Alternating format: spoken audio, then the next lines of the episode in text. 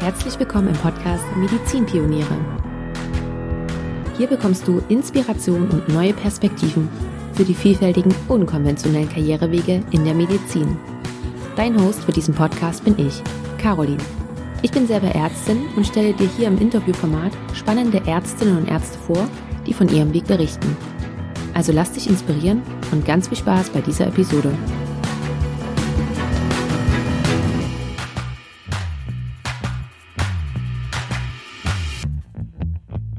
Hey, schön, dass du wieder bei einer neuen Podcast-Episode mit dabei bist. Ich begrüße dich ganz herzlich und ich würde sagen, wir starten auch gleich rein und ich stelle dir meinen heutigen Gast vor.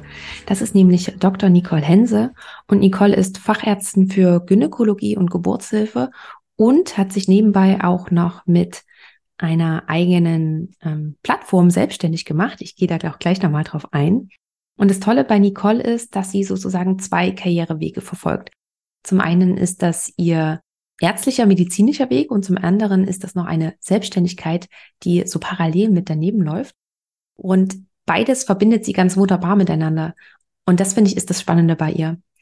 Der ärztliche Weg sieht so aus, dass sie, wie gesagt, Fachärztin ist und sie ist auch recht schnell Oberärztin geworden.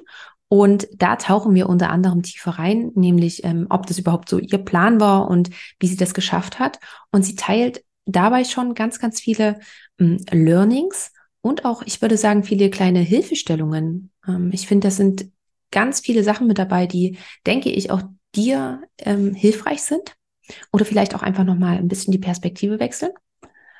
Und das ist dann auch eine perfekte Überleitung zu Arzt sein, denn Nicole hat damit eine Plattform aufgebaut, um andere Ärztinnen und Ärzte darin zu unterstützen, wieder der Arzt oder die Ärztin doch zu sein, die man gerne sein möchte, und, um am Ende des Tages nicht irgendwie ausgebrannt zu sein. Oder um es mit ihren eigenen Worten zu sagen, um das System von innen aus zu erinnern. Und du wirst es alles auch gleich von ihr nochmal viel, viel besser als von mir hören. Aber das waren einfach mal so ein kleiner Vorgeschmack für dich.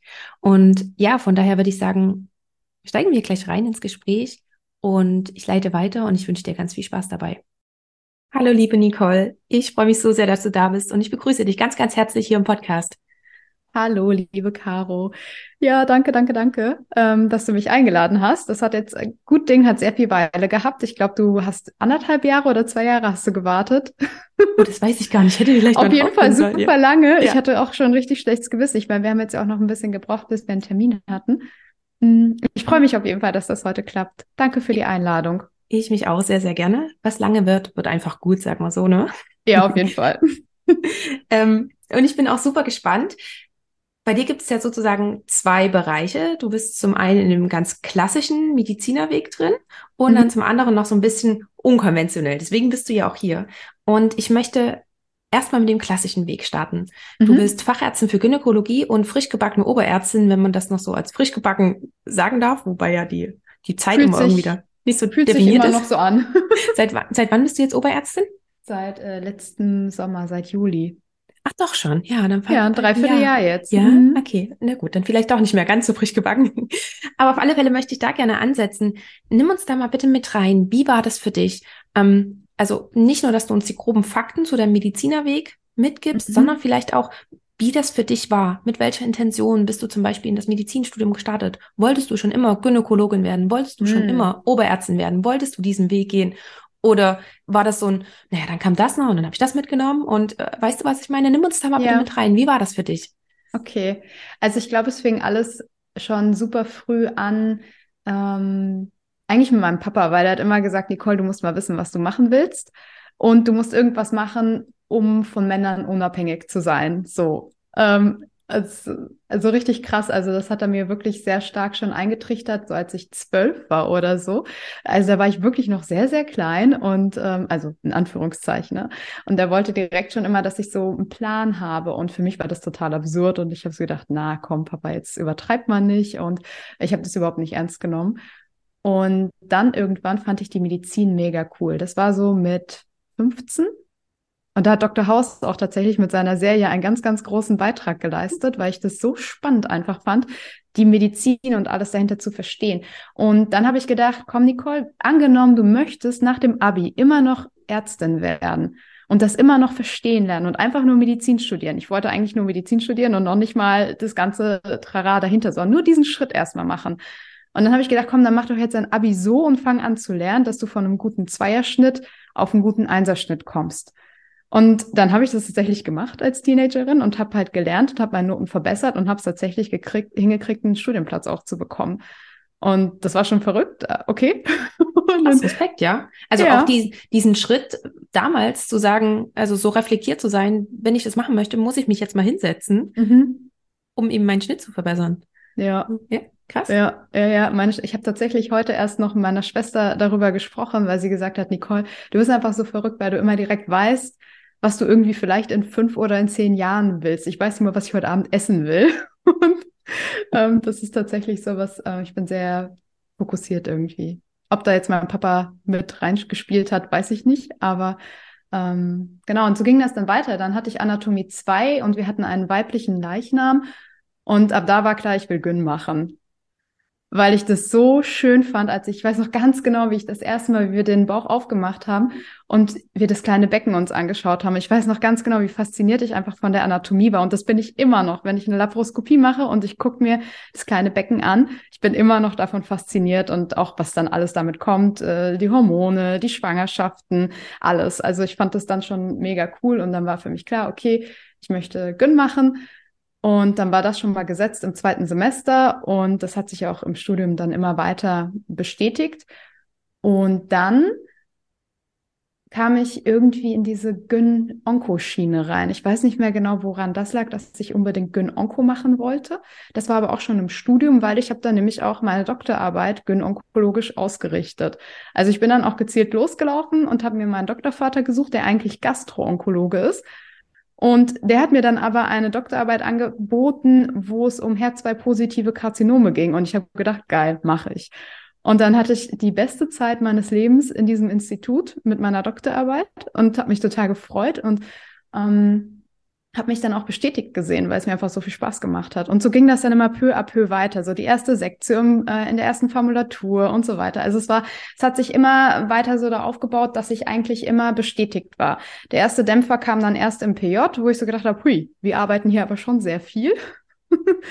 ähm, da habe ich dann auch wirklich ja, auch die Assistenten im Kreißsaalwein gesehen und habe dann habe ich auch wirklich gefragt, sehr differenziert, ob das der richtige Weg ist, was ich hier mache.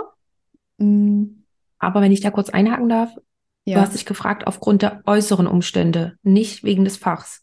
Nee, mhm. wegen der Arbeitsumstände. Mhm. Ja. Also wegen der Arbeitsumstände habe ich mich gefragt, ob ich das wirklich möchte. Dann hatte ich kurzzeitig eine Phase, wo ich gedacht habe, vielleicht sollte ich Radiologin werden, weil dann könnte ich auch eine Yoga-Ausbildung machen. Also hätte ich wahrscheinlich mehr Zeit dafür. Und dann habe ich gedacht, das ist doch eigentlich perfekt so. Weil so von den kleinen Fächern, also kleinen Anführungszeichen, Radiologie ist ja auch nicht unbedingt klein, da, ne, ich will das jetzt nicht das Fach irgendwie ähm, weniger wertvoll darstellen oder so, um Gottes Willen, aber ich habe gedacht, also in meinem Kopf war Radiologie mit mehr Lebensqualität zu vereinen als Gynäkologie beispielsweise, weil operativ. Ähm, genau. Und dann bin ich in der Gyn gelandet und dann fand ich das eigentlich auch mega cool. Ich habe am Anfang im Kreißsaal gearbeitet, habe gedacht, pff, Kreißsaal ist auch nicht unbedingt meins, aber dann war ich halt in diesem Level 1 Klinikum, wo ich unbedingt anfangen wollte, weil ich habe da auch mein PJ gemacht und dann fand ich am Ende den Kreißsaal auch noch super. ähm, jetzt so rückblickend mag ich trotzdem die Gyn Onko mehr. Immer noch. Also es hat sich weiterhin gehalten und ähm, das möchte ich auch weiterhin machen. Und Oberärztin wollte ich eigentlich nie direkt werden. Das kam tatsächlich auch erst mit der Zeit. Ähm, ich hatte eigentlich gar kein Ziel. Ich wusste die ganze Zeit, dass ich nicht in die Praxis möchte und das ist für mich auch weiterhin so, weil mich einfach diese Selbstständigkeit noch sehr abschreckt, obwohl ich in meinem zweiten Leben also das, was ich parallel führe, in meinem Parallelleben neben dem Ärztesein bin ich selbstständig, aber die Praxisselbstständigkeit, äh, da bin ich noch nicht ganz von überzeugt. Mm, was aber wahrscheinlich auch an meiner mangelnden Aufklärung liegt. Aber das ist in Ordnung. Und dass ich Oberärztin werden wollte, das wurde mir im zweiten Jahr von einer anderen Oberärztin in den Kopf gepflanzt, weil was ich auch viel immer mache, ist, ist dass ich mich austausche mit ähm, Vorbildern. Also, dass ich auch wirklich Vorbilder in meinem Umfeld habe, was zum Beispiel mein Doktorvater oder meine Betreuerin, ähm, mit denen ich mich ausgetauscht habe, als es um, um Forschung ging. Dass ich, ich hatte immer irgendwie jemanden, der mir so ein bisschen wie eine Leitfigur da war. Und, aber auch einfach in meinem Umfeld jemand, der ähm, vielleicht in manchen Themen schon viel weiter ist als ich. Das ist zum Beispiel aktuell mein Partner, was ganz witzig ist, weil er ist vier Jahre jünger als ich, aber in so vielen Dingen schon zehn Schritte weiter. Und ähm, da kann er mich ganz gut mitnehmen. Das passt dann eigentlich zu dem zweiten, zu einer zweiten Frage gleich wahrscheinlich. Mhm. Oberärztin bin ich geworden, weil ich eine andere Oberärztin hatte und ich mit ihr ein Feedbackgespräch gesucht hatte weil ich mit ihr, ich weiß nicht, wieso ich darauf gekommen bin, aber das mache ich relativ häufig immer mal wieder, dass ich so jetzt aktuell nur mit meinem Chef, aber ansonsten immer mal gefragt habe, auch so von der Pflege, wie ist es, wie schätzt ihr meine Arbeit ein, wo kann ich noch mich verbessern, wo kann ich mich verändern. Also in der Hinsicht habe ich immer irgendwie Gespräche gesucht und so auch mit dieser Oberärztin und die hat zu mir gesagt, Nicole, ich sehe dich als Oberärztin in einer kleinen Klinik später.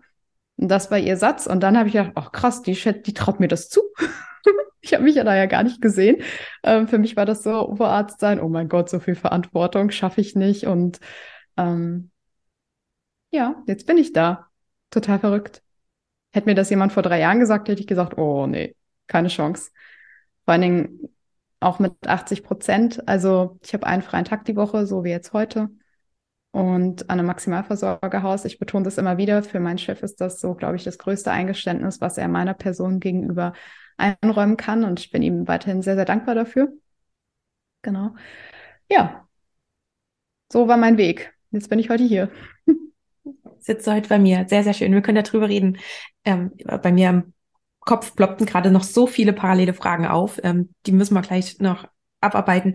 Ähm, was ich, was mir aber primär noch im Kopf kam, ist, dass ich es sehr mh, mm, mm, immer wieder bemerkenswert finde, wie viele ärztliche Kolleginnen aus äh, operativen Fächern das so, das ist überhaupt jetzt nicht negativ bewertet oder ähnliches, aber das immer so, so zum Beispiel wie bei dir, dass du es ja schon erstaunlich findest, dass du 80 Prozent gehen kannst, trotz deiner Oberärztinstelle.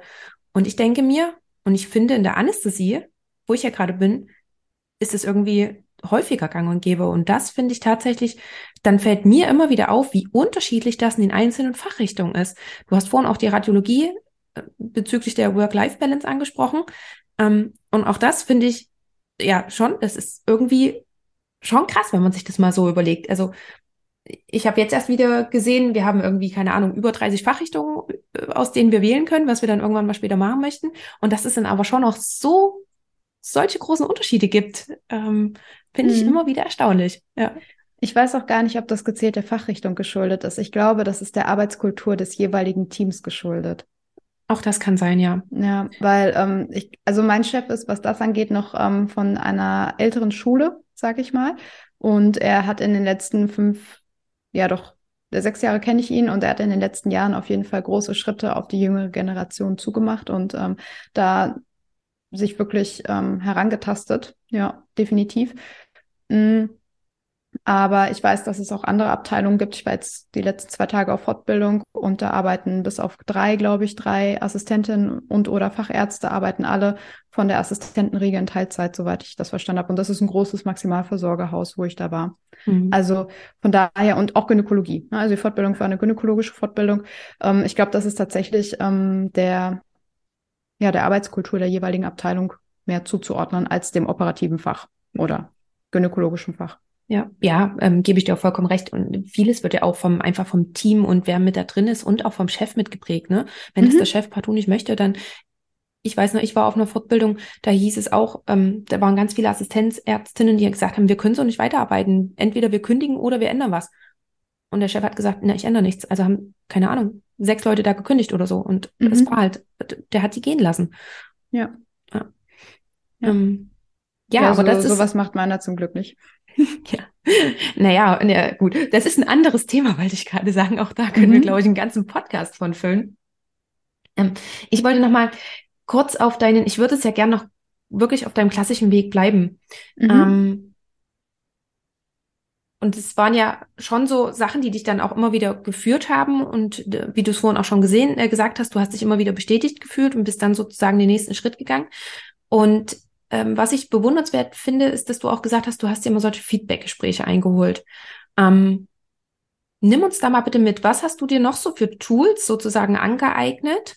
Also ich finde es sehr, dass du dass man vielleicht mal mit einem Oberarzt redet, aber dass man das vielleicht auch regelmäßig macht, finde ich richtig gut. Und mhm. das nicht nur mit den, mit den ärztlichen Kollegen, sondern dann auch mit, mit der Pflege noch mitmacht. Ähm, nimm uns da nochmal bitte mit rein. Was hast du sonst noch so für Tools gehabt, die dir geholfen haben in dieser Zeit? Also zur Orientierung weiß ich gar nicht. Was ich jetzt in den letzten Jahren für mich entwickelt habe, ist, ähm, dass ich sehr reflektiert über meinen Werdegang so nachdenke und auch ähm, mir wirklich konkrete Ziele setze, dass ich so Wunschziele in meinem Kopf habe und dann, wenn sich eine Tür öffnet, mir überlege, spielt diese Tür jetzt dieser Weg, wenn ich den eingehe, spielt er auf einen von, meiner Ziel, von meinen Zielen ein, von meinen Wünschen oder ist das etwas, wo ich vielleicht meine Zeit anderweitig in Anführungszeichen vertrödel? Ne? Viele Sachen haben sich tatsächlich auch einfach aus purem Glück, glaube ich, entwickelt. Ich weiß nicht, also, dass ich mit meinem Doktorvater zusammengekommen bin. Ich verstehe bis heute nicht, da müssen mehrere Universen zusammengekommen sein. Das, äh, eine Doktorarbeit so zu bekommen, mit, also ja, das war einfach wirklich richtig gut. Ähm, und die Feedbackgespräche, ist tatsächlich eine Sache, die ich mache, weil ich ähm, mh, gelernt habe, dass ich, ähm, wie soll ich das dann beschreiben? Vielleicht auch, weil ich im Grunde, wenn ich irgendetwas neu mache, habe ich festgestellt, dass ich immer sehr unsicher bin.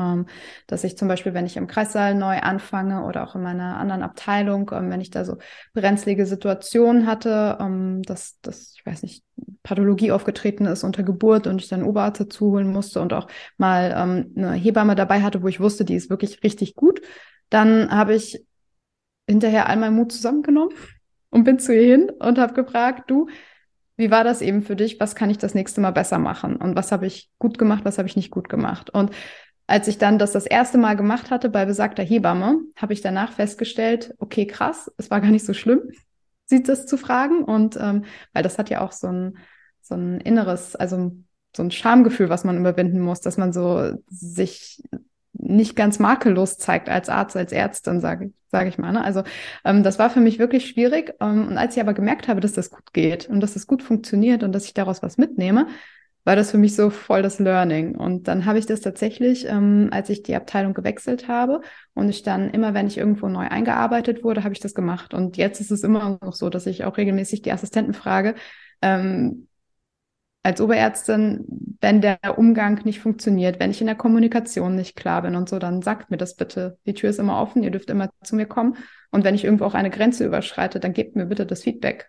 Und ähm, mit meinem Chef habe ich mir angewöhnt, das war mein Learning, was ich, äh, was ich bekommen habe, nachdem ich meine erste Stelle gewechselt habe. Da war es so, dass ich so ein bisschen sehr unzufrieden war, weil ich in der Rotation nicht so richtig weitergekommen bin. Die Arbeitsbelastung war auch hoch, aber mir war es auch inhaltlich eineinhalb Jahre war ich nur im Kreissaal und ich habe halt bin überhaupt nicht auf die Idee gekommen, dass ich einfach mal mit den beteiligten Personen hätte reden können, dass ich auch einfach mal die Sache in meine eigenen Hände hätte nehmen können. Und das ist mir erst nach meiner Kündigung klar geworden. Das ist so eine Sache, die ich auch gelernt habe, so proaktiv vorzugehen. Also das wäre tatsächlich dann ein Tool, ähm, proaktiv zu schauen, was liegt im Bereich meiner Möglichkeiten, was kann ich aktiv beeinflussen, was kann ich machen und was sollte ich vielleicht auch einfach erstmal akzeptieren. Ne? Also ich kann meinen Chef nicht, nicht ändern. Ich kann weiß nicht, die, das System so von heute auf morgen nicht ändern, aber ich kann ändern, wie ich mit der Sache umgehe. Und das sind so Dinge, dass ich dann wirklich schaue, was liegt in meinem Handlungsbereich, was kann ich verbessern, verändern. Und das mache ich dann. Und eine Sache waren Feedbackgespräche beziehungsweise Entwicklungsmitarbeitergespräche. Und jetzt mache ich das einmal im Jahr mindestens, dass ich zu meinem Chef gehe und mit ihm rede. Und auch wenn ich, ähm, wenn ich zum Beispiel das Gefühl habe, dass innerlich irgendwas brodelt, weil irgendeiner meiner Werte nicht mit klarkommt mit dem, was gerade um mich herum passiert in der, auf der Arbeit oder ähm, ja, dass ich einfach ein Problem habe, dann mache ich mir tatsächlich auch einen Termin mit meinem Chef, weil bevor ich irgendwas in meinem Kopf ausmale, möchte ich das mit ihm lieber klären. Und bevor ich irgendwas vor mich hinbrodel und in mich reinsteige, und das kann ich sehr gut, habe ich für mich gelernt, dass es gut ist, über diese Dinge zu reden und das anzusprechen und dann kann sich auch was verändern. Und da muss ich sagen, jedes Mal, wenn ich mit meinem Chef so ein Gespräch ausgemacht habe, das war einmal in meinem dritten Arbeitsjahr, da wollte ich dann unbedingt ähm, die nächste Rotation bekommen und bin dann auch zu ihm hin, habe hab das Gespräch ausgemacht eine Woche später war ich in der anderen Rotation. Also das war einfach nur, ich hätte nur fragen müssen, die ganze Zeit nur fragen müssen. Und wenn ich nicht sage, was mein Problem ist, dann kann man es ja auch nicht lösen. Und dann habe ich das auch wiederum gelernt. Ja, es kann ja niemand am, durch meine Stirn durchgucken und wissen, dass mein Bedürfnis ist, dass ich jetzt den nächsten Schritt gehen möchte. Dass ich in die nächste Rotation kommen möchte. Und es war ja offensichtlich sehr gut möglich. Also haben, hat das Team das für mich möglich gemacht. Ich musste es nur sagen. Das war auch so ein Learning. Also so kommt das alles zusammen. Ne? Also, mhm. dass ich wirklich geschaut habe, was kann ich in meine eigenen Hände nehmen, was kann ich an meinem Vorankommen, an meiner Entwicklung, an meiner Arbeitskultur so weit beeinflussen mit meinen Möglichkeiten. Ja. Hattest du dabei auch jemals das Gefühl, ähm, ich weiß gar nicht, wie ich das Gefühl ausdrücken soll, ähm, das ist nämlich das, was, was ich auch öfters mal mitbekomme, dass es dann eher heißt, das geht immer von mir aus ich muss die Oberärzte um mein Feedback bitten. Ich muss diesen ersten Schritt machen. Kann denn nicht auch mein Chef sagen, es ist doch klar, dass ich rotiere, weil ich bin ja in der Ausbildung. Kann dann nicht ein, was weiß ich, vorgesetzter Rotationsplan oder können da nicht vorgesetzte Feedbackgespräche oder ähnliches auch mal vorgegeben sein? Hm, ja, also den Gedankengang kann ich verstehen und den hatte ich ja auch. Aber dann kann es ja auch sein, dass es nicht passiert. Und dann habe mhm. ich die Verantwortung abgegeben. Also wieso sollte ich die Verantwortung über meine eigene Ausbildung, über meine eigene Entwicklung in andere Hände geben und mich darauf verlassen? Oder? Mhm. Ich, also das, ja. das war mein ich, Learning ja. und deshalb ähm, mache ich das tatsächlich immer so, dass, dass ich, also was heißt immer, aber ich versuche, was ich selbst beeinflussen kann, versuche ich selbst zu beeinflussen, nachdem ich einmal so auf die Nase gefallen bin, weil ich gedacht habe, mhm. jeder weiß doch, dass ich jetzt in die Gönn will. Wieso tun die mich schon wieder in den Kreissaal? Ja. Genau. Ja. Super. Ähm, und gab es auch etwas, ähm, ich würde gerne nochmal auf diesen, auf deine Oberärztinstelle eingehen. Mhm. Gab es etwas, was dir geholfen hat, dich darauf vorzubereiten? Du hast dich bestimmt darauf vorbereitet, so wie ich dich jetzt einschätze. Ähm, mhm. Was hast du für, für Tools genommen? Was hast du, ja, was für Unterstützung, für Hilfe hattest du? Wie hast du dich darauf vorbereitet? Hm, gute Frage. Also ehrlich gesagt, hm, hatte ich, ich weiß gar nicht, ich hatte nie so richtig das Gefühl, dass ich bereit bin. Ähm, ich hatte, bis ich Fachärztin geworden bin, ich habe ein bisschen länger als fünf Jahre gebraucht, um meinen Facharzt zu machen. Und wenn ich ein Jahr früher meinen Facharzt gemacht hätte, wie es eigentlich vorgesehen wäre, dann wäre es für mich zu früh gewesen. Und ich hatte dazwischen auch eine Pause von drei Monaten, weil ich ziemlich überarbeitet war mit allem, weil ich mich viel in die Arbeit reingefuchst hatte. Und ich brauchte ehrlich gesagt diese Pause. Mein Chef hat mir tatsächlich dann auch unbezahlten Urlaub gegeben, um mich, damit ich mich erholen konnte. Und danach habe ich gedacht, okay, ich bin jetzt Fachärztin und ich möchte, dass er mich auch ernst nimmt. Äh, ich möchte, dass er ähm, sieht, dass ich das auch wirklich will. Und Natürlich hatte ich Angst, als ich die Bewerbung, Bewerbung dann abgegeben habe. Ich habe meine Facharztprüfung freitags gehabt und den Montag darauf habe ich ihm, dann habe ich einen Gesprächstermin bei ihm gemacht, habe gesagt, ich habe die Prüfung bestanden und habe ihm per E-Mail meinen Lebenslauf mit der Bewerbung geschickt auf die nächste frei werdende Stelle, weil ich wollte, dass er mich wirklich ernst nimmt und dass er weiß, ich will das. Innerlich war das so, oh mein Gott. Natürlich war ich noch nicht bereit. Ich bin auch jetzt noch nicht fachlich bereit, all die Sachen zu machen. Aber ich habe mir dann auch, also die realistische Version von mir, wusste, das ist wie nach dem Studium, nach dem PJ. Man kann so ein bisschen was, aber Ärztin ist man trotzdem noch nicht. so, ne? Also, und genauso habe ich mir halt auch gedacht. Und ich habe auch gedacht, er ist mein Chef, er kennt mich jetzt seit, weiß nicht, fünf Jahren. Er wird wissen, was er mir zutrauen kann und was nicht. Und ich habe tatsächlich als ich dann von ihm auch die Zusage bekommen habe, ich habe mich währenddessen natürlich schon immer vorbereitet. Und ah, das Wichtigste war, glaube ich, was ich schon sehr früh gemacht hatte. Ich weiß auch gar nicht, wo ich das her hatte. Aber nachdem ich das Gespräch mit besagter Oberärztin im dritten, vierten Jahr hatte, habe ich angefangen, in meinem Kopf so einen Schalter umzulegen. Ähm, gut, dass du danach fragst. Das ist mir, ist mir jetzt erst eingefallen, da habe ich auch lange nicht mehr drüber nachgedacht. Ich habe einen Schalter umgelegt und habe mir in meinem Kopf vorgestellt, wie das wäre, wenn ich jetzt schon Oberärztin bin. Das heißt, ich habe in meinem Kopf so eine zweite Schiene laufen gehabt, dass ich jetzt nicht nur die Assistenzärztin bin, sondern dass ich vielleicht jetzt in dem Moment auch schon Oberärztin bin. Das heißt, ich habe mich super häufig schon gefragt, was würde ich jetzt machen, wenn ich alleine bin? Wenn mhm. ich jetzt die Entscheidung treffen müsste. Und daran habe ich auch sehr schnell gemerkt, wo sind meine offenen Lücken, wo sind meine ähm, Fragezeichen, wo sind Unsicherheiten und was mache ich gerne, was mache ich nicht gerne, was fällt mir schwer, was fällt mir nicht schwer. Ähm, und da ja, das war auf jeden Fall gut. Und was ich auch gemacht habe, ich habe darüber geredet.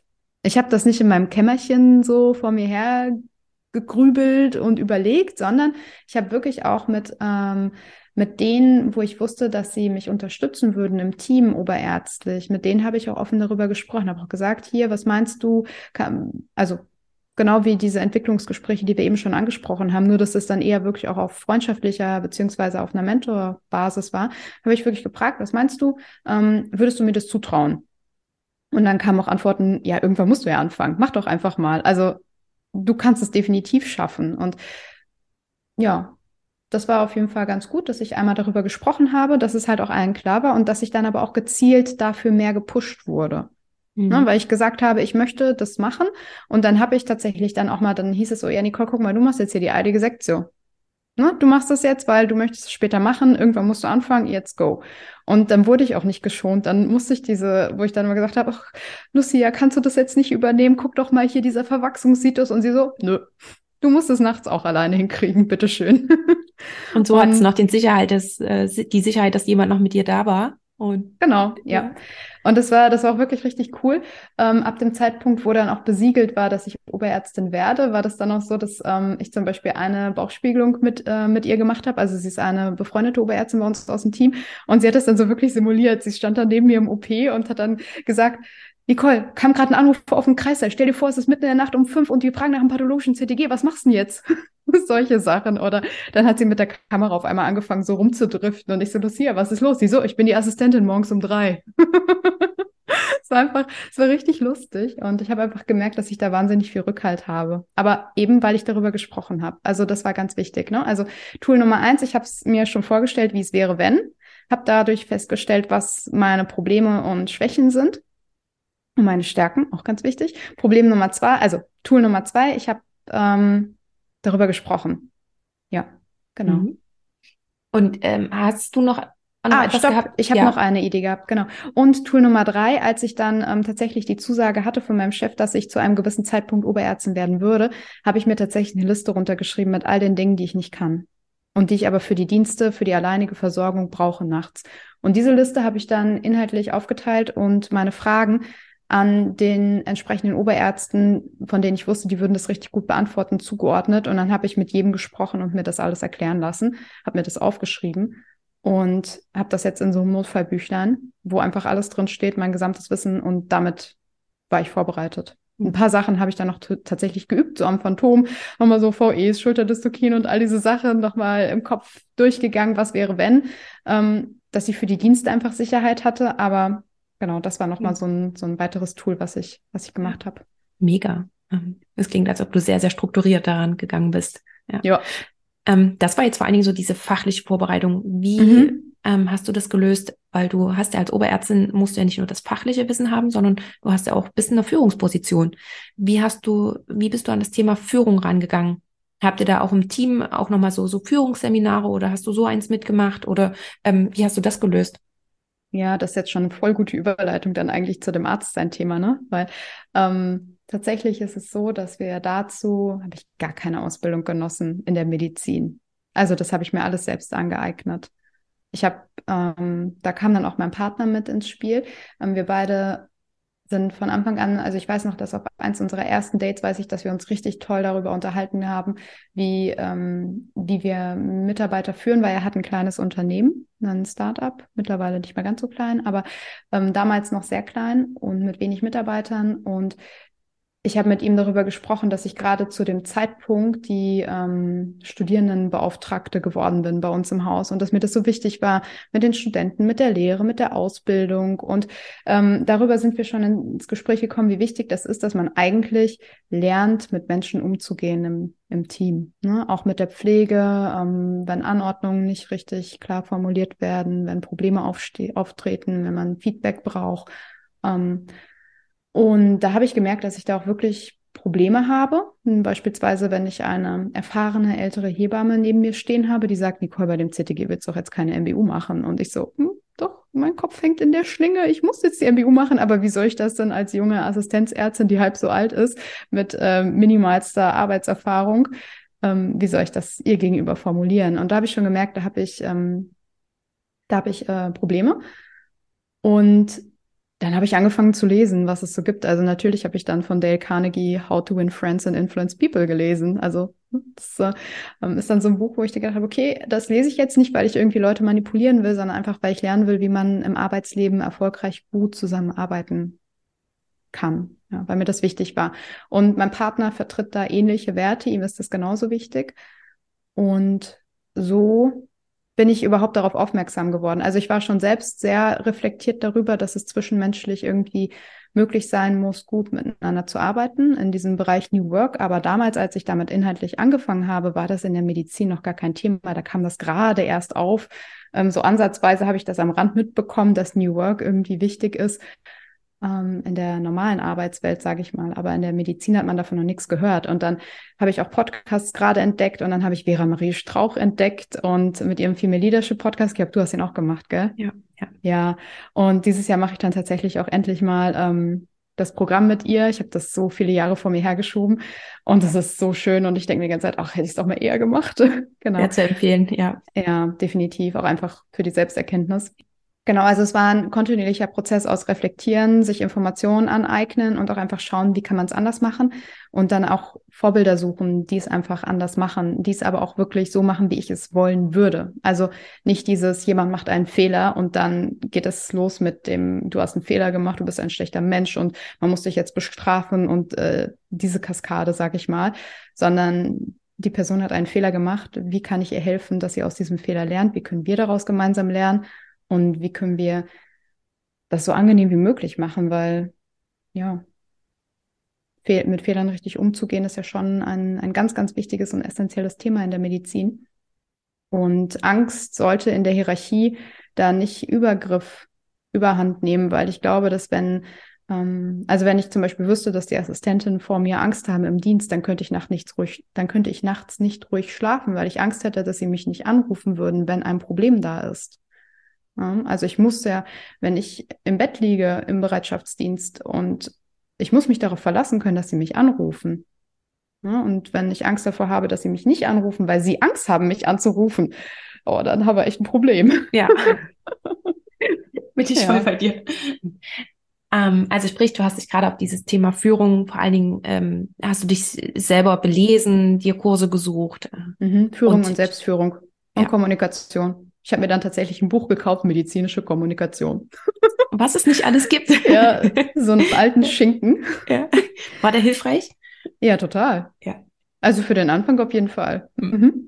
Sehr gut. Dann packen wir das doch ganz einfach mal in die Shownotes rein. Ja, klar. Und du meintest schon, das wäre auch eine, eine perfekte Überleitung zu deinem Nebenbusiness, zu Arzt mhm. sein. Mhm. Ja, total. Ja, dann lass uns doch einmal überleiten. Mhm. Du möchtest von mir wissen, wie Arztsein entstanden ist, wie die Idee aufkam wahrscheinlich, gell? Darauf genau. möchtest du hinaus. Mhm. Darauf möchte ich hinaus. Ja, und das ist tatsächlich so gekommen. Mein Partner ist ähm, schon immer sehr ambitioniert in Sachen Eigenselbstständigkeit. Also er hat sich mit Anfang 20 eine Webagentur aufgebaut und hatte die neben dem Studium als sein Nebenprojekt laufen, die jetzt tatsächlich sehr erfolgreich für ihn läuft. Ähm, und das habe ich so bewundert, schon von Anfang an, dass ich so ach Mensch, du hast jetzt hier das ja noch nebenbei, neben deiner, neben deinem Studium, neben deinem ähm, Startup, machst du noch deine Webagentur, einfach weil es ihm Spaß macht. Er liebt es, Webseiten zu designen und dann auch zu programmieren. Und jetzt bringt er sich gerade auch noch Programmieren bei, weil er das so cool findet. Und ich habe ihn dafür immer bewundert. Und dann war das so, ach, ich hätte doch auch gern irgendwie sowas, so, so ein Hobby, weil auf der Arbeit war es klar, die Medizin war auch schön, aber ich wollte irgendwie mehr. Ich wollte etwas, was mir mehr Sinn gibt, was mir noch mehr, ähm, was mehr meinen Werten entspricht, sage ich mal. Und irgendwie kam er dann auf die Idee, weil er gesagt hat, Nicole, guck doch mal, du bist so reflektiert und du entdeckst gerade so viele Hilfestellungen im Alltag für dich und du fängst an, die Arbeitswelt neu zu denken in der Medizin. Willst du das nicht an andere Assistenten und Assistentinnen vermitteln? Und das war seine Idee. Und tatsächlich haben wir dann eine Woche lang, ähm, da hatten wir Urlaub und eine Woche lang haben wir uns hingesetzt und überlegt, was könnte das sein. Und dann kamen so peu à peu die Ideen. Ähm, dass er mir auch wirklich gesagt hat, Nicole, guck mal, es gibt verschiedene Medien, du kannst das ähm, über Instagram machen, du kannst das über LinkedIn machen, du kannst, ähm, weiß nicht, Pinterest ein Profil dir erstellen, du kannst ähm, YouTube-Kanal aufmachen, ähm, du kannst einen Podcast machen. Überleg dir, welches Medium ist für dich so, dass du dich damit wohlfühlst und dass du das langfristig machen kannst, dass du es wirklich so jahrelang machen möchtest. Weil das wird nicht von jetzt auf gleich funktionieren, wenn du damit auch ein bisschen Geld verdienen möchtest ähm, und du deine Zeit dafür ähm, sozusagen hergeben möchtest. Ähm, aber es wird dir sehr viel Sinn geben, wenn du weißt, was dein Thema sein soll. Und ich glaube, also er hat mich so eingeschätzt, dass das für mich gut funktionieren wird. Und tatsächlich war es dann auch so. Also ich habe dann überlegt, ja gut, ich möchte jetzt nicht so eine werden, die immer ihr Gesicht in die Kamera hält. Und jetzt doch mache ich Instagram Stories und ich finde es total schön. Und ähm, ich habe mich dann für den Podcast entschieden und habe damit mit, mit dem kleinsten Schritt sozusagen angefangen. Es hat ganz lange gedauert, bis ich mich wirklich getraut habe, da mal loszulegen und loszugehen. Bestimmt ein halbes Jahr von der Idee bis zur ersten Umsetzung. Und dann war das so, oh mein Gott, oh mein Gott, was passiert jetzt? Was denken jetzt alle anderen über mich? Weil ich ja schon auch zum Teil sehr ähm, systemkritisch die Dinge angehe. Ja, jetzt nicht im Sinne von, wir müssen gegeneinander kämpfen, sondern im Sinne von, lasst uns gemeinsam einen Weg finden, wie wir in die gleiche Richtung gucken können und Medizin und Arbeitskultur neu denken können. Und genau, so kam das dann peu à peu. Und von Anfang an war aber ein Wunsch von uns beiden, also von, also beziehungsweise er hat gesagt, das macht halt, du kannst den Podcast alleine machen, das ist in Ordnung. Und theoretisch gesehen, wenn du Werbung machen darfst, dann könntest du den damit auch refinanzieren. Aber bis ihm war klar und beziehungsweise mir war auch klar, wenn man nicht irgendwann etwas findet, was auch ähm, finanzielle Einnahmen, sage ich mal, generiert, dann wird es immer ein teures Hobby bleiben. Und so war es jetzt über, ich glaube, zweieinhalb Jahre, habe ich den Podcast alles aus eigener Tasche bezahlt, die Webseite und so weiter. Das sieht man nach außen natürlich nicht.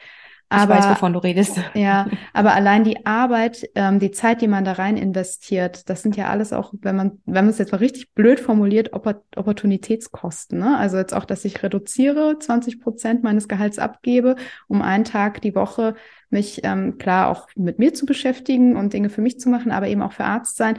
Das sind ja alles Kosten und ähm, ich erwarte jetzt nicht, dass, dass ich Millionärin werde oder so, um Gottes Willen. Also da, dafür ist das nicht gedacht. Für mich ist Arztsein eine Sinngrube, weil ich damit tatsächlich so viel, also mein Leben hat sich komplett verändert, seitdem ich das mache. Ich investiere sehr viel Zeit da rein. Es ist nicht mehr so, dass ich abends da ähm, noch bis spät in die Nacht sitze und irgendwelche Insta-Posts feile, sondern ich habe mir tatsächlich dadurch, dass ich dann, dass uns von Anfang an klar war, wir müssen auch eine Art Kursangebot erstellen, über den Kurs dann Einnahmen generieren und diese Einnahmen können dann wiederum Arzt sein helfen zu wachsen. Mhm. Und so läuft es jetzt auch tatsächlich. Also ähm, ich bin noch immer nicht in ansatzweise schwarzen Zahlen, aber ähm, es ist auf jeden Fall ein Anfang. Und ich habe auch eine Hilfskraft, ähm, eine Freelancerin, die mir hilft, eine Studentin, ähm, die Jessie, und sie hat mir im letzten Jahr so viel geholfen. Ohne sie wäre das Berufseinstiegsprogramm sicher starten niemals fertig geworden. Muss man ehrlich so sagen und schon gar nicht so schön. Ähm, genau, also von daher habe ich dann wirklich Wege gefunden, ähm, Unterstützung mitzusuchen. Das dann auch am Anfang alles selbst bezahlt. Und jetzt so peu à peu merke ich auch, dass es sich alles, dass es alles sich zusammenfügt, ne? dass es alles zu einem großen Bild wird. Ich hatte von Anfang an diesen Weg ähm, die Idee. Ich habe auch noch sehr viele weitere Ideen, was noch alles passieren kann. Und ähm, wir feilen auch schon direkt an, an nächsten Wünschen. Und ähm, ja, aber ein Wunsch war, dass der Podcast funktioniert, dass ich da regelmäßig Beiträge ähm, hochladen kann, dass ich mir dafür auch Unterstützung suche und das machen kann, dass ich das nicht alles aus eigener Tasche zahlen muss und dass ich idealerweise auch noch ein Programm auf die Beine stelle, das anderen Assistenten und Assistentinnen hilft. Und das habe ich jetzt tatsächlich alles geschafft. Und ich hoffe, also mein Oberwunschziel ist damit, deshalb habe ich es auch Sinngrube genannt. Mein Wunsch ist es mit Arzt sein, dass wir es schaffen, einen Weg zu finden, das System von innen heraus zu verändern, die Arbeitskultur von innen heraus so zu beeinflussen, dass wir nicht darauf warten müssen, dass ein Karl Lauterbach das für uns übernimmt, weil das wird nicht passieren. Das ist genau das Gleiche, was wir vorhin schon in meinem anderen Arztleben besprochen haben. Wenn wir darauf warten, dass andere die verantwortlichen Dinge für uns übernehmen und es machen, dann wird nichts passieren. Das ist genauso, wir können darauf schimpfen, dass die Regierung damals in den Corona-Wellen nicht die richtigen Maßnahmen ergriffen hat. Wenn wir Leute trotzdem durch die Gegend laufen und Kontakte haben, dann machen, machen wir es ja in unserer Verantwortung falsch. Ne? Wenn wir für unsere Gesundheit verantwortlich sein wollen, dann müssen wir uns darum kümmern, dass wir uns adäquat verhalten. Und wir können die Verantwortung nicht bei der Regierung abladen, die irgendwelche komischen Maßnahmen ergriffen hat. Ne? Also das muss man, genau so ist es jetzt hier auch. Und ähm, für mich ist es wirklich, ähm, das ist war auch eine der wichtigsten Learnings der letzten Jahre, ähm, selbstverantwortlich für den eigenen Weg loszugehen, für die eigenen Werte loszugehen und dann auch mutig das anzusprechen. Und das Learning, was ich jetzt dieses Jahr wahrscheinlich haben werde, ist in unbequeme Situationen einzutauchen und die mutig auszuhalten. Ähm, da auch Vera Strauch wieder ähm, da hat sie mir ganz, ganz große Flausen in den Kopf gesetzt mit ihrem Buch Unbequem, eine Aufforderung zum Anecken. Das darfst du auch sehr gerne verlinken. Absolute Leseempfehlung. Ähm, dieses Buch hat ähm, so viel für mich verändert und ich hatte erst, ich habe bestimmt drei Monate, habe ich überlegt, ob ich das überhaupt lesen soll. Letzten Endes war es gut, dass ich es gemacht habe. Also genau, Arztsein ist entstanden, weil ich mir wünsche, dass wir von innen heraus das System verändern, so dass wir gerne auf die Arbeit kommen. So dass wir wieder die Ärzte sein können, die wir sein wollten, so dass wir Gesundärzte sein können, so dass wir gut miteinander umgehen können, dass wir zufrieden sind, dass wir unseren Werten entsprechend arbeiten, dass wir überhaupt wissen, was sind unsere Werte, dass wir ähm, Familie und dass wir Familie, Leben mit, mit der Arbeit verbinden können, ne? dass wir all diese Dinge normalisieren, dass wir Mensch sein können in der Klinik. Nicht nur wir, sondern auch unsere Patienten, dass wir uns nicht mehr wie Objekte betrachten und wie Objekte miteinander umgehen. Denn wenn wir sagen, die Assistentin hat das und das gemacht, dann ist das nicht die Person, sondern die Assistentin ist im Moment ein Objekt. Das ist genauso wie, wer macht denn jetzt die Sektio? Wir objektivieren unsere Patienten in dem Moment. Ja? Die Sektio, also das ist dann nicht mehr die Patientin in dem Moment, die ein Problem hat, sondern es ist wir objektivieren das. Und so ist es dann natürlich auch viel einfacher, respektlos miteinander umzugehen und weniger Empathie aufzubringen. Ne, das geschieht natürlich alles auch im Stress, weil wir dann den, also das ist ja ein Teufelskreis, der da ähm, geschieht. Und oh, ich habe mir so viele Gedanken dazu gemacht. Ich glaube, das kann ich jetzt auch gar nicht alles runterbrechen. Ähm, aber letzten Endes ist es ein multifaktorielles Geschehen, ähm, wo ich glaube, dass wenn wir da sehr, sehr viel Selbstführung mitbringen und dann auch über unsere Selbstführung führen können und kommunizieren können, dann glaube ich, dass wir von innen heraus das System verändern können, so dass wir gerne zur Arbeit kommen. Also ich habe das für mich so schon geschafft. Es, ich habe natürlich auch Tage, wo ich äh, mich aufrege, wo ich mich ärgere, wo ich vielleicht auch eine richtige Zicke bin und ähm, auch mal unfair bin. Natürlich, ich bin ein Mensch. Ja, also ähm, aber ich finde es einfach wichtig, dass wir uns mit den Themen beschäftigen und dass wir für unsere Werte losziehen und dass wir da auch einfach dann die unbequemen Situationen mal ansprechen. Weil ansonsten findet keine Veränderung statt. Hast du dir damals aber auch Gedanken gemacht, weil das ist ja schon ein Wahnsinnsprojekt, was du dir da vorgenommen hast. Und das ist ja auch sehr zeitintensiv. Hast du dir darüber Gedanken gemacht? Ähm, du hast vorhin schon gesagt, du hast dann deine Stelle reduziert. Ähm, aber das ist ja auch nicht, eigentlich ist ja so ein Tag dafür auch zu wenig. Ähm, also das, äh, das, könnte man ja locker auch eine ganze Woche damit füllen. Ja. Hast du da dir darüber Gedanken gemacht und dann vielleicht auch Bedenken gehabt, dass du es dann vielleicht nicht, nicht so richtig schaffst? Oder dem vielleicht nicht so gerecht wirst, wie du dir das vorgestellt hast? Hm. Oder vielleicht auch deiner anderen Stelle gar nicht mehr gerecht wirst? Ah, knifflige Frage, die du da stellst. Ähm, also, ich muss sagen, ich habe das am Anfang sehr naiv auf mich zukommen lassen und habe mir da nicht so viele Gedanken gemacht. Ähm, ich habe das gemacht, was ich machen konnte. Ich hatte als Wunsch, dass ich einmal pro Monat einen Podcast veröffentliche und habe das alles alleine gemacht und habe dann irgendwann letztes Jahr gesagt, so ein Ziel für das Jahr 2022 ist es, dass ich jemanden finde, der mir hilft.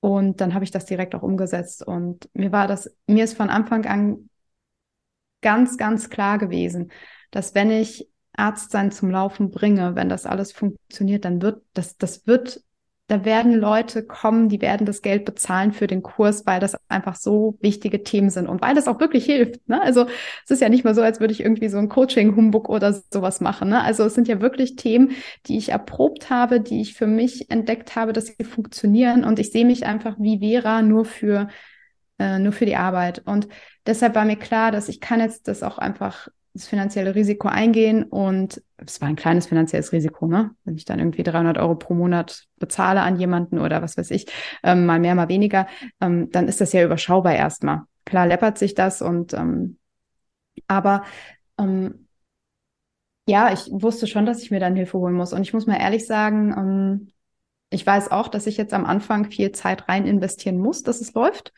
Das ist ja wie mit allem, wenn man in eine Selbstständigkeit startet. Man muss immer erstmal ein bisschen Zeit investieren, Energie investieren, bis es funktioniert. Jetzt gerade bin ich tatsächlich in einem Punkt, wo ich etwas struggle, weil ähm, ja, weil ich wirklich viele Ideen habe und ich ähm, ungeduldig bin und ich gerne alles auf einmal umsetzen möchte und ich jetzt wirklich knallhart priorisieren muss, was geht wann.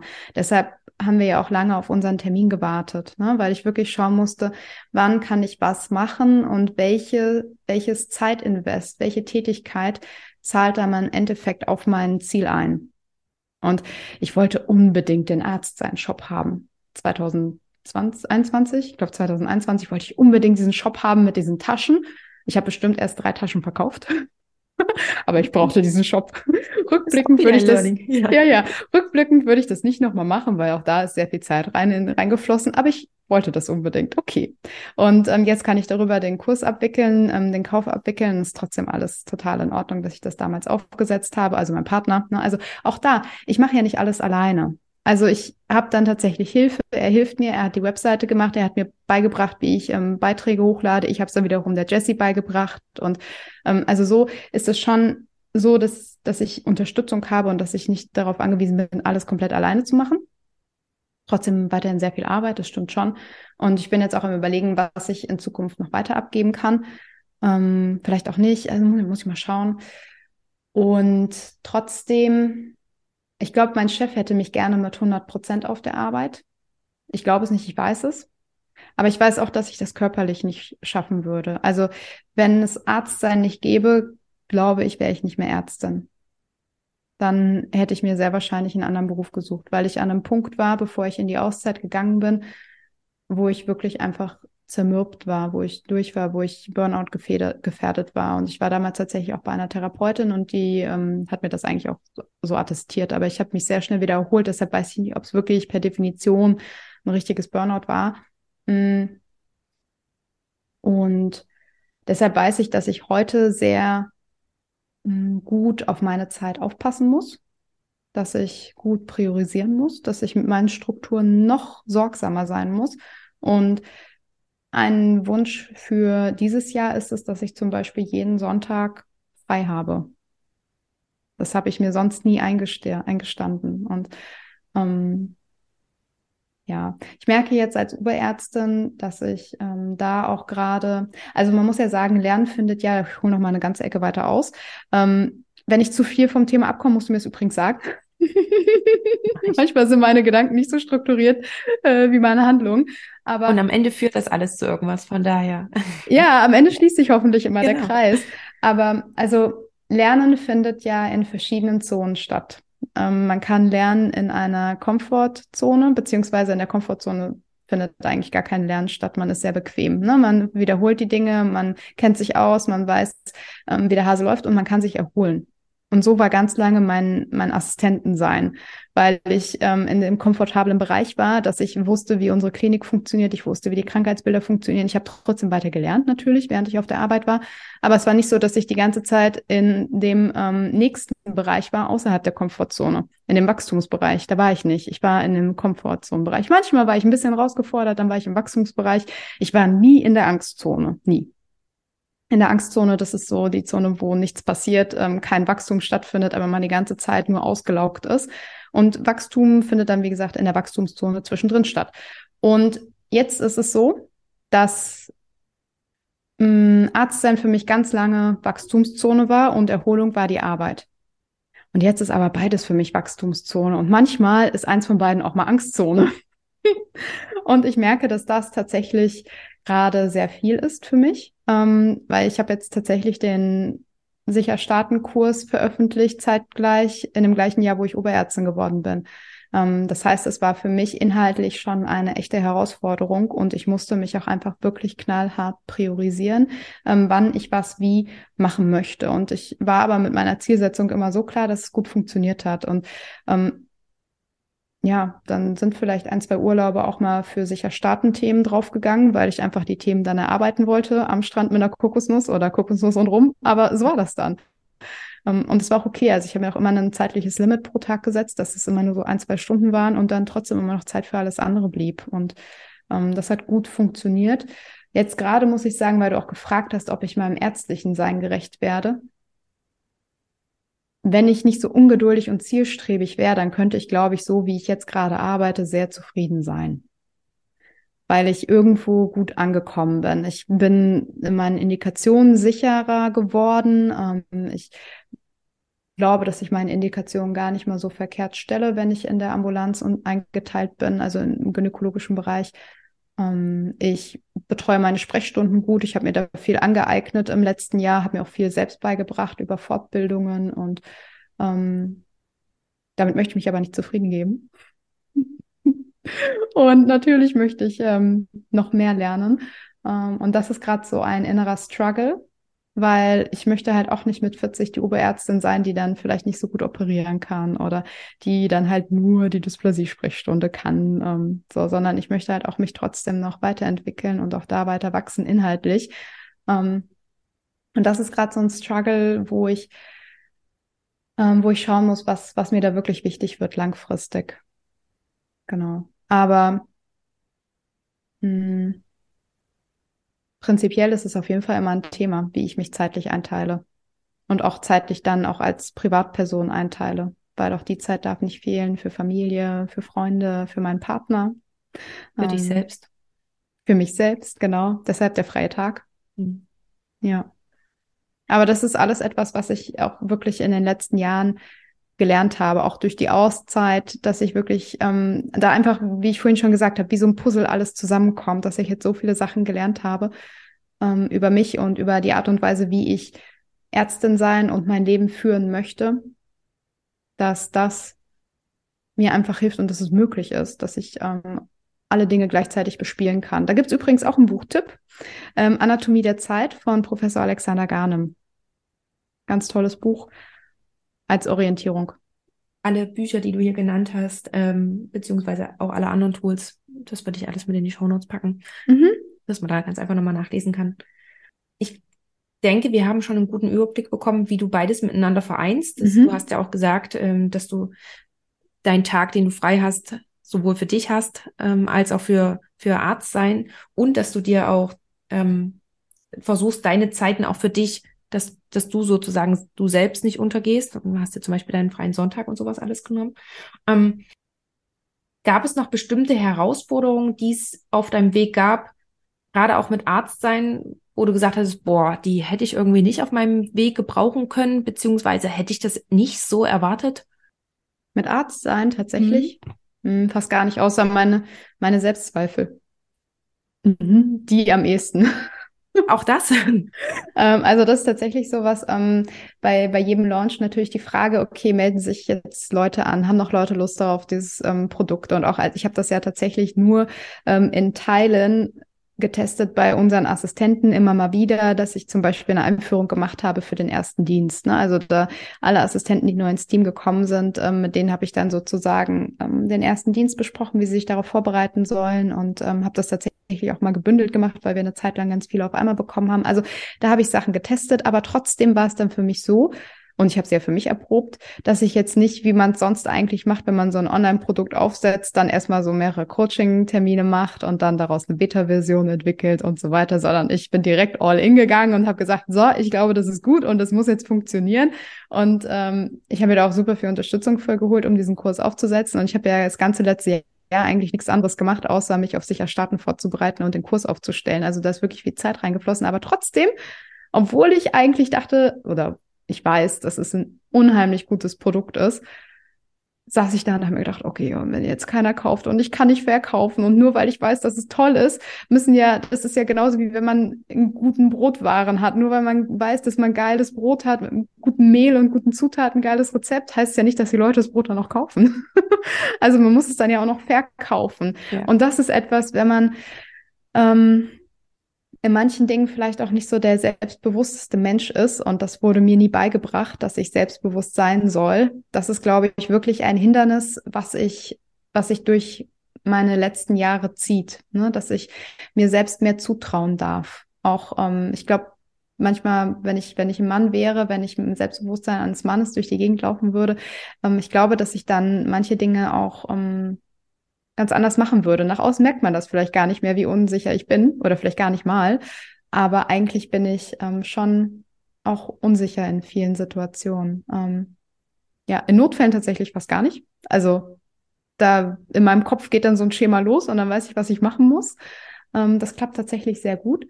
Aber ähm, wenn es darum geht, mich, mich selbst zu behaupten oder für mich einzustehen oder jetzt auch sowas auszuprobieren wie einen Online-Kurs zu verkaufen, dann ähm, ja, habe ich manchmal so, muss ich mich zwingen zum Verkaufen, sage ich mal. Ja, das, wollte ich das ist ein Hindernis. ja, was dir dann geholfen hat, auch äh, um dieses Hindernis zu überwinden. Hm, ich habe einen Kurs gemacht, wie man einen Online-Kurs aufbaut und verkauft. Okay. Mhm. mhm. Also ich habe mir da wirklich, das meinte ich mit Hilfe, ähm, ich habe mir tatsächlich da ähm, viel Zeit und Geld investiert, um das zu lernen, wie ich das mache, ähm, weil ich wollte auch, dass der Kurs gut wird. Also ich wollte wirklich nicht irgend so ein 0815 Produkt machen, sondern ich wollte wirklich, dass es richtig gut wird, sowohl inhaltlich als auch, wie es aufgesetzt ist, als auch, wie man Wissen vermittelt. Ne, ich wollte das wirklich ja. gut machen und deshalb ähm, habe ich dann letztes Jahr auch ein hohes finanzielles Investment getätigt und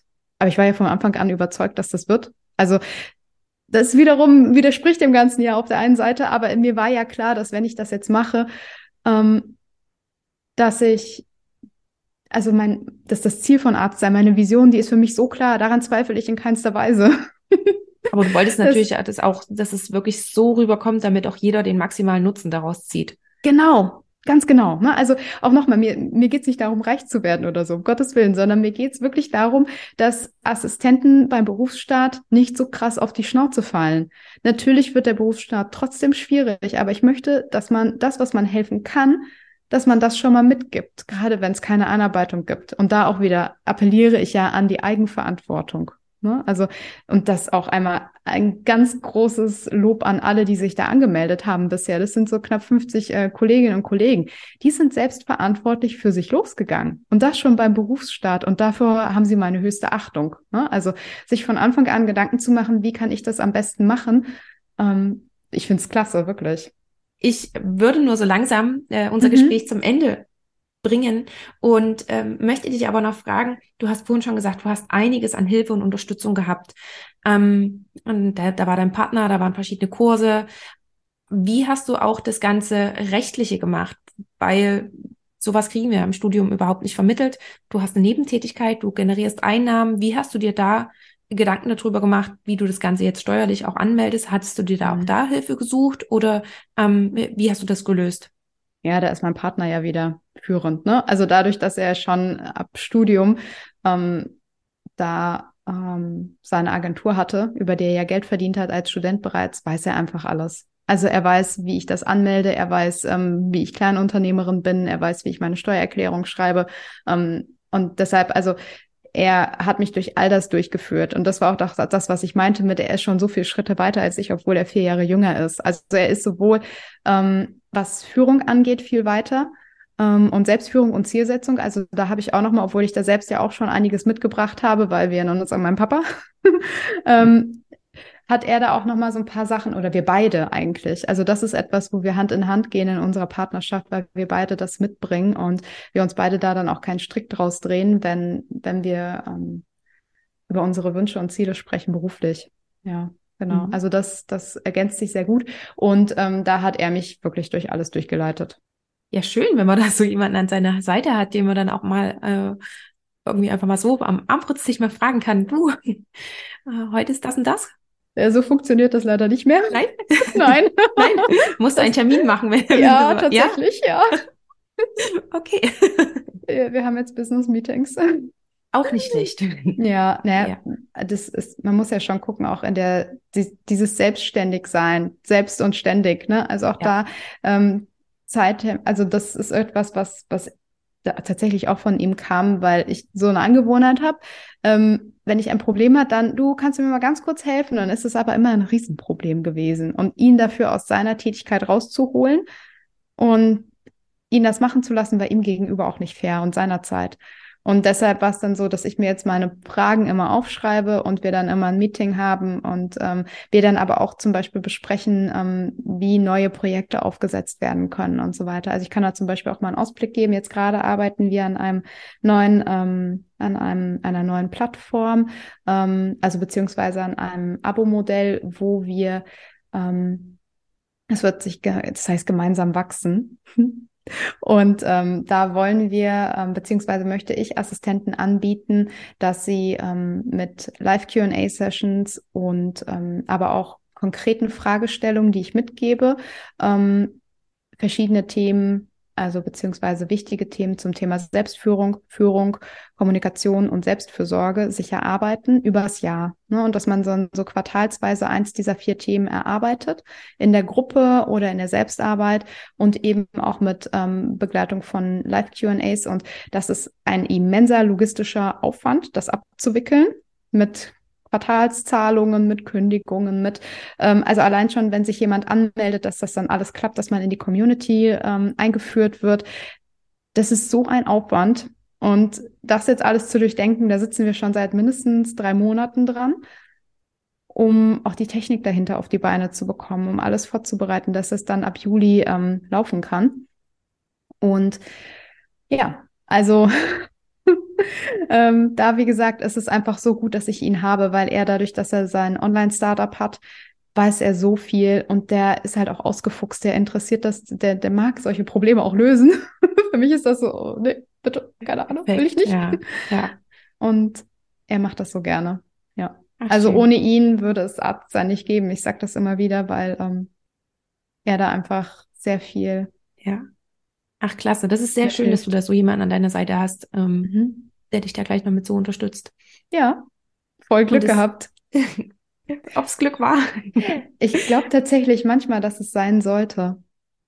Ja, ich glaube mittlerweile wirklich, dass also, dass wir zwei so zusammengekommen sind ähm, und uns auch einfach thematisch, inhaltlich so gut ergänzen und uns darüber auch noch so gern haben und attraktiv finden und alles, dass auch eine normale Partnerschaft zustande kommen kann. Ähm, dass, ähm, ich weiß nicht, ich will jetzt nicht über so, ähm, so esoterisch klingen oder so, aber manchmal glaube ich, dass ähm, manche Dinge wirklich sein sollten und auch der Lebensabschnitt, in dem ich ihn kennengelernt habe, das passt alles so gut zueinander. Ähm, ja, dass ich glaube, rückblickend äh, macht das alles so viel Sinn. Wenn man nochmal zurückdenkt und nach vorne blickt, dann macht es alles gar keinen Sinn. Aber so wie es jetzt wieder dieses Puzzle zusammenkommt, total. Ja. Das ist es ja meistens, wenn man zurückschaut, fügen sich so viele Puzzleteile ineinander und ergeben dann so ein schönes Bild. Und Mhm. wenn man auf dem Weg ist, sieht man das oftmals gar nicht. Ja, genau. Aber das ähm, hat jetzt auch gleich noch meine nächste Frage, nämlich was noch weiter so in Planung ist bei dir. Äh, das Ah. haben wir dann auch schon abgehakt. Mhm. Und ähm, ich möchte dir dann sehr, sehr gerne noch meine drei Abschlussfragen stellen. Und Okay. auch wenn du während des Gesprächs schon ganz viele Buchempfehlungen hast einfließen lassen, gibt es trotzdem noch ein Buch, was du sehr gerne noch weiter empfehlen möchtest oder was dich vielleicht besonders inspiriert hat? Mhm. Klar, Brené Brown, Dare to Lead. Alles klar. Das Absolutes Lieblingsbuch. Muss man einmal im Jahr lesen. Interessieren dich die Bücher, die im Podcast genannt werden? Dann schau mal in den Shownotes nach. Dort findest du einen Affiliate-Link und wenn du darüber kaufst, bekomme ich eine kleine Provision. Für dich ändert sich beim Kaufpreis aber absolut gar nichts. Du unterstützt also mit deinem Kauf über diesen Link den Podcast gleich mit.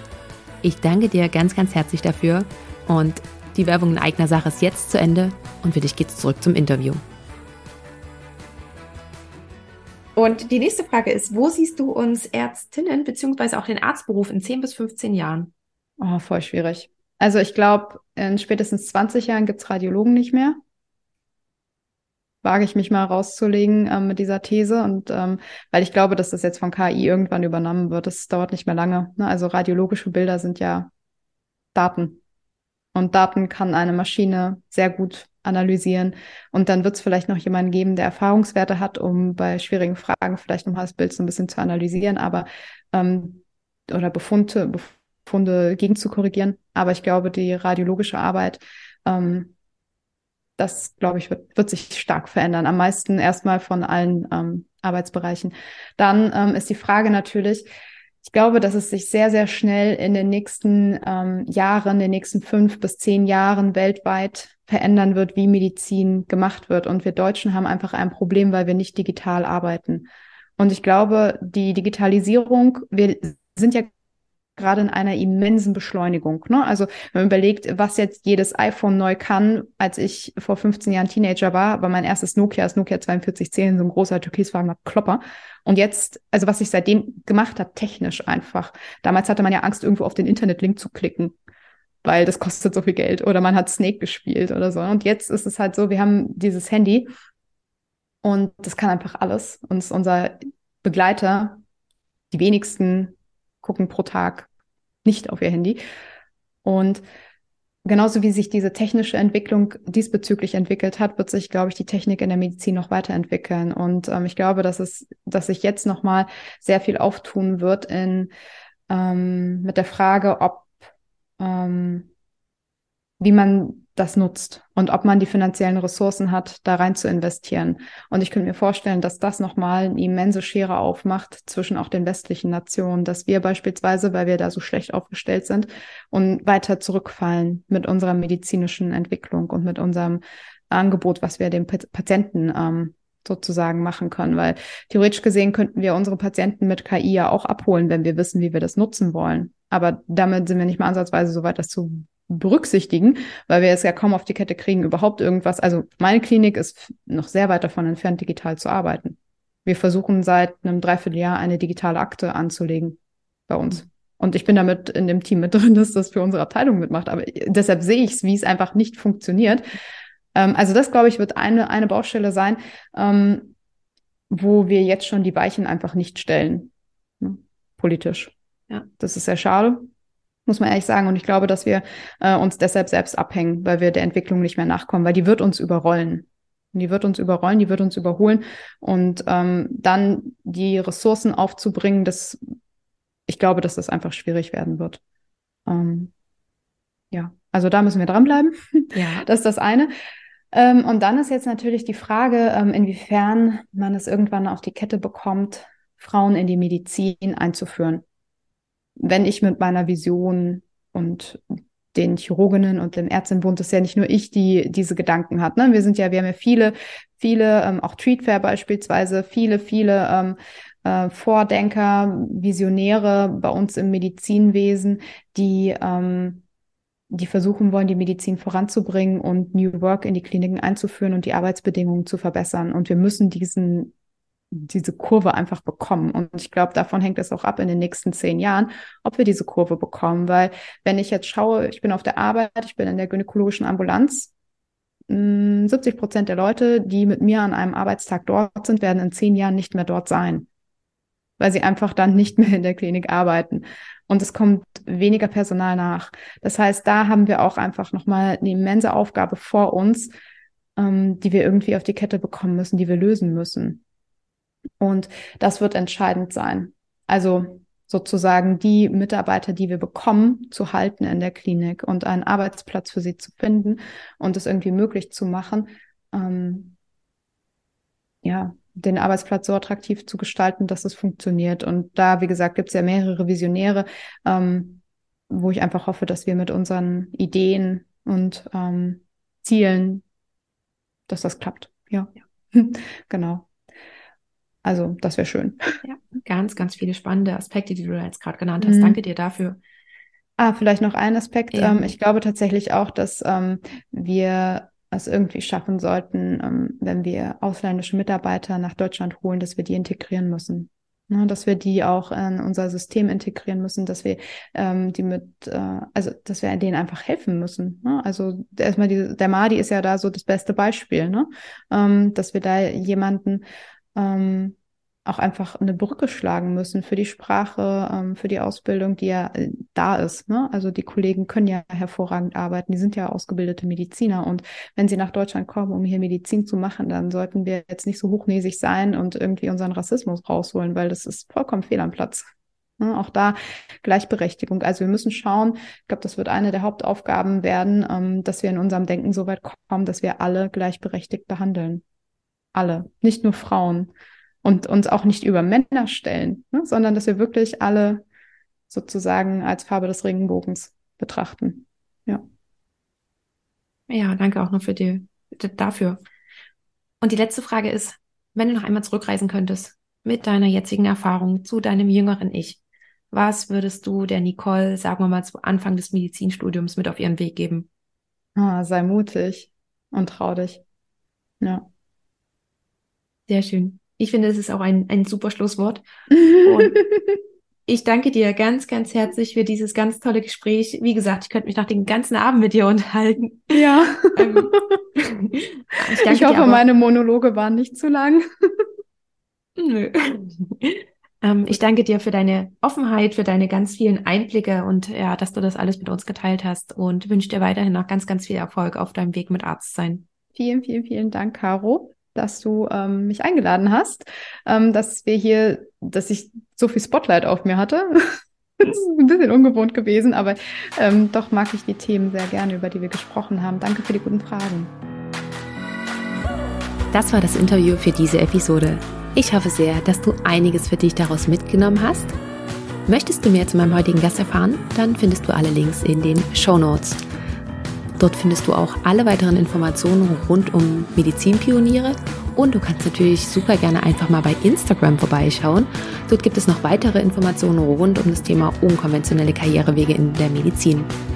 Dort informiere ich dich auch, wenn Interviews anstehen, so dass du dann die Möglichkeit hast, mir Fragen zu schicken, welche ich dann im Interview mitstellen werde. Wenn dir die Episode gefallen hat, freue ich mich, wenn du sie mit all denen teilst, für die sie ebenfalls interessant sein könnte. Und wenn du darüber hinaus noch mich bzw. vor allem den Podcast unterstützen möchtest, so hast du auch mehrere Möglichkeiten. Du kannst zum Beispiel eine Bewertung abgeben bei Apple Podcast oder auch bei Spotify. Oder wenn du möchtest, kannst du den Podcast auch finanziell unterstützen. Und dazu schau am besten in die Show Notes nach. Dort findest du alle Informationen oder schau ganz einfach mal auf die Webseite. Die findest du unter www.medizinpioniere.de. Lieben Dank, dass du bei dieser Folge mit dabei warst, dass du bis zum Schluss zugehört hast und wir hören uns dann zur nächsten Folge wieder. Bis dahin, ciao!